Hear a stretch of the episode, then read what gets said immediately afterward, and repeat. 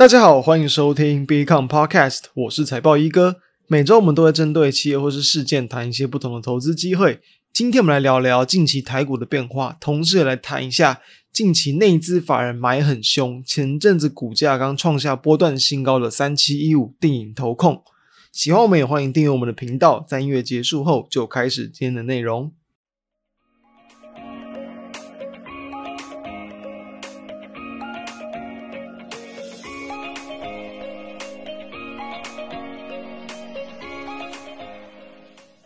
今天我要先开宗明义跟大家谈，近期整个台湾股市自己的一个变化，又有一点点这种恐慌情绪出现，而且这一次的一个恐慌情绪哦。不像是四月那样，就是可以比较乐观的去看待。当时候其实有跟大家谈四月那一波台股的这个急杀啊，就是跟雅股的这种电子股的气氛啊，然后还有跟台股这种筹码的一个结构调整有关系。当时候是比较从这种就是等待啊台股止跌反弹的机会来去跟大家谈。所以说后续确实台股有走了一小波所谓的这种强劲的反弹行情，就是很多强势股拉回，你再往上弹也弹得很强，好。那最近的情况就有一点不一样，最近就是说，诶，其实跟四月很像，都走这种盘面的强势股啊，然后题材股、人气股，诶，就开始大幅度拉回，很多个我都呈现可能一天强哦，可能就直接弱下去这种很很比较难去操作的这种局面。但是呢，其实再去细看一下，他们这两段时间的一个修正又有一点点不同，所以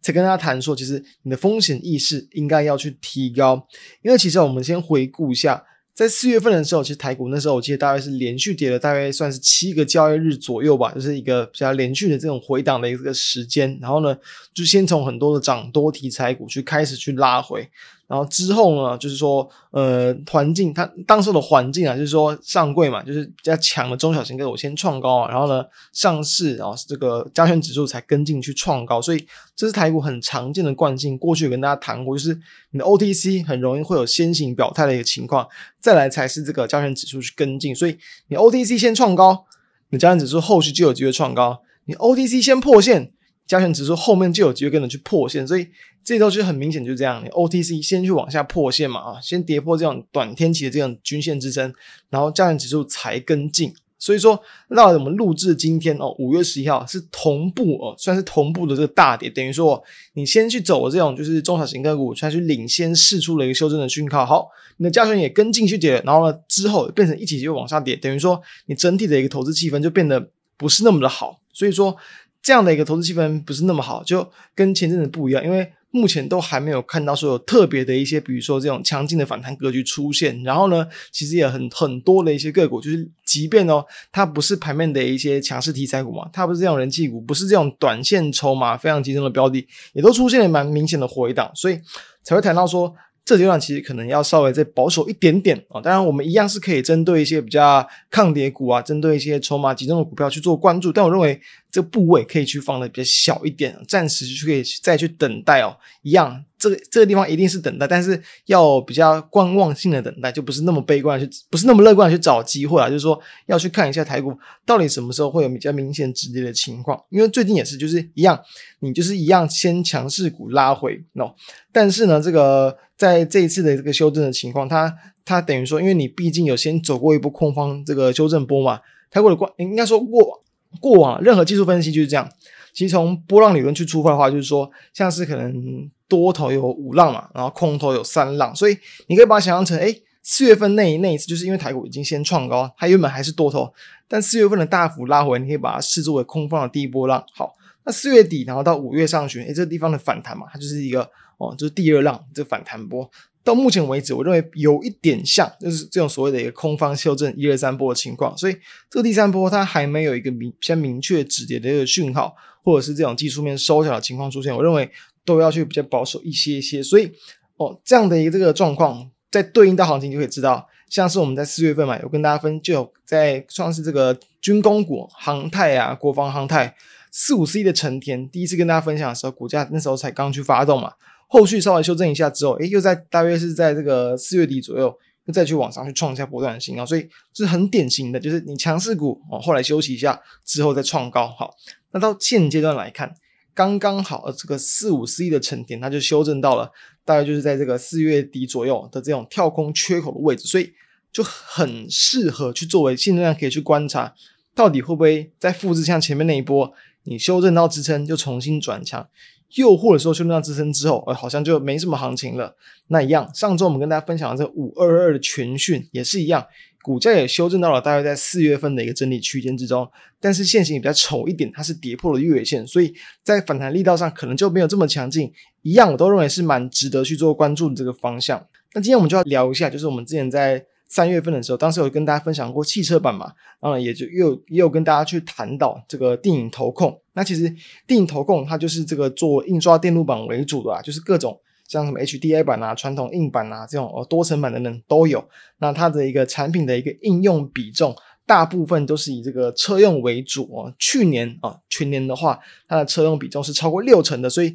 是台湾算是我觉得已已经算是蛮纯啦，就是呃比重相当高的一档这个车用版的这个 PCB 版的这个厂商。大约在这种显示面板的部分，大约是占接近两成，然后储存式的装置大约是八成，然后其余的一些部分，像这些消费性电子啊，然后网通等等的一些这应用啊，或者电脑跟其他周边，就占剩下的大概就是剩可能就是十趴左右吧。所以它的一个这个比重，其实从去年呢，你跟前年比起来，其实汽车版就是多了大概十趴，等于说在二零二一年大约是五成出头。到了去年，大概就六成出头，所以其实它在车用的部分是成长的蛮明显的。好，那我们要知道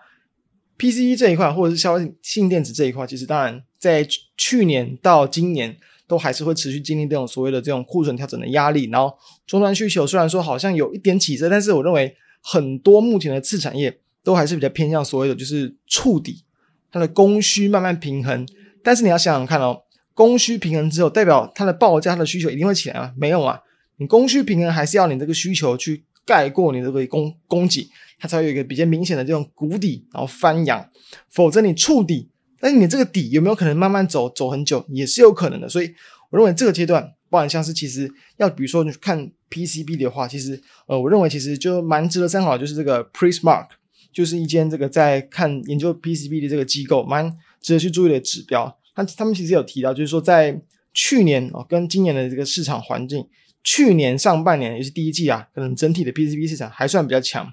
到了它去年年中，市场需求就开始变弱，然后呢，这种需求变低，库存变高，就是让这个哦，就是整个市场是在一个比较暗淡的环境之下。所以